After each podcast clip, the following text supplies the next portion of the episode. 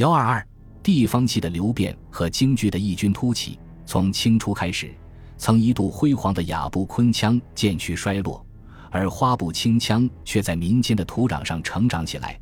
剧目寓意丰富，舞台表演艺术不断提高，各种地方戏雨后春笋般遍地破土而出。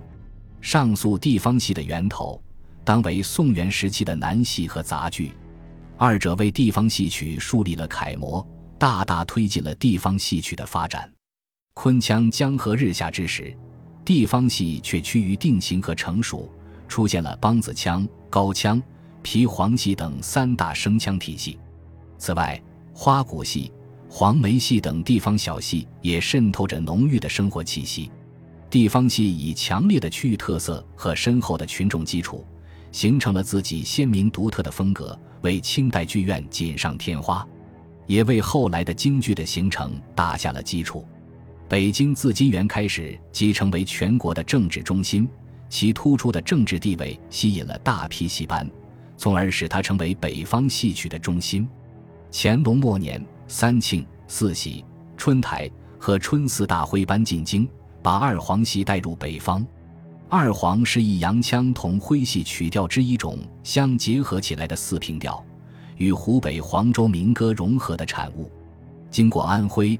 湖北两省艺人的长期努力，二黄与起于湖北的西皮再度结合，使二黄面目一新。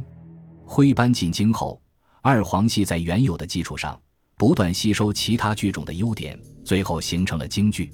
到了晚清，京剧更加发展，并逐渐流行各地，成为全国影响最大的一个剧种。京剧在发展过程中，不断学习兄弟剧种的优秀成果。把许多名著改编上演，同时又接受清廷雅部的影响。经过京剧艺人的集体创作和在长期的舞台实践中不断丰富提高，许多剧本成为群众喜闻乐见的舞台演出本。同治、光绪时期，京剧走向成熟，占据了北京舞台的主要地位，并辐射全国，涌现出了一大批才艺出众的演员，其中程长庚、谭鑫培最为有名。程长庚，又名春，字玉山，安徽潜山人，科班出身，长于老生。道光至光绪初年，长期为四大徽班之一的三庆班老生台柱和班主，兼任京中庙会首。京中庙是清代北京戏曲艺人行会组织，带有半官性质，负责解决灵界重大事情及纠纷。程长庚博采各种地方戏曲的声腔。表演等方面的长处，使之融会贯通，并付之戏曲舞台实践，对京剧的形成发展起到了奠基的作用。他功底深厚，文武混乱不挡，唱腔高亢饱满，字正腔圆，声能穿云裂帛，余音绕梁。艺术上注重人物塑造，身段做工，一招一式既有据可循，又符合角色的身份地位，与著名京剧演员于三胜。张二奎并称为京剧三鼎甲，他因名气大，位列三鼎甲之首。他的代表剧目有《文昭关》《取成都》《群英会》《战长沙》《战太平》《龙虎斗》等。谭鑫培，本名金福，字鑫培，湖北江夏人，清末民初著名京剧表演艺术家，一名小叫天。其父谭志道亦为京剧艺人。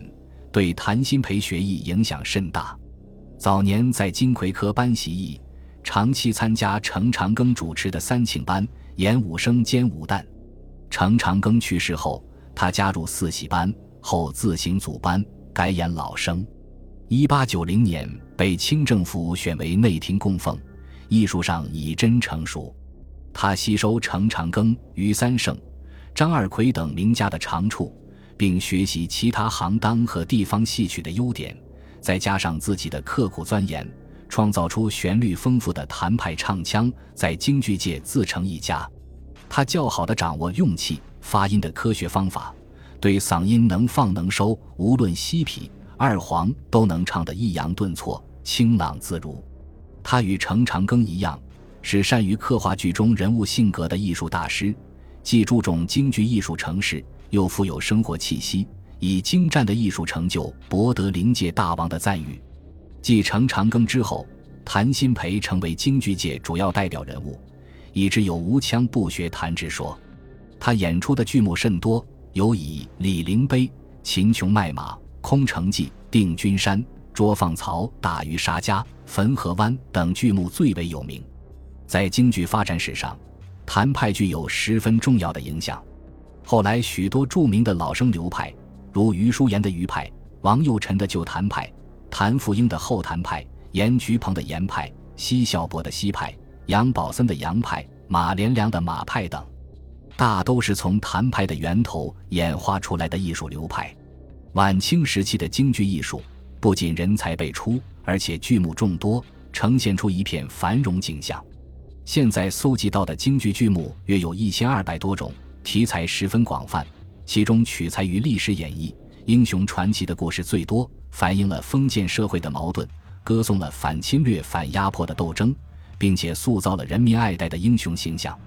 但是，由于京剧是在清朝统治中心的北京形成，在封建统治影响下，京剧剧目中也有一些宣扬封建道德、宗教迷信、内容不健康的作品。中日甲午战争后，维新变法运动兴起，维新派很重视戏剧的社会教育作用，大力提倡戏剧改良。到二十世纪初，戏剧改良进入高潮。一九零四年九月，陈去病。柳亚子等人在上海创办了二十世纪大舞台，作为鼓吹戏剧改良的重要宣传阵地。这也是中国近代最早的以戏剧为主的文艺刊物。这个时期的戏剧改良思潮同样影响到京剧界。为此做出重要贡献的有满族艺人汪孝农、潘月桥等人。汪孝农是晚清戏剧改革的著名代表人物。汪孝农原名德克俊。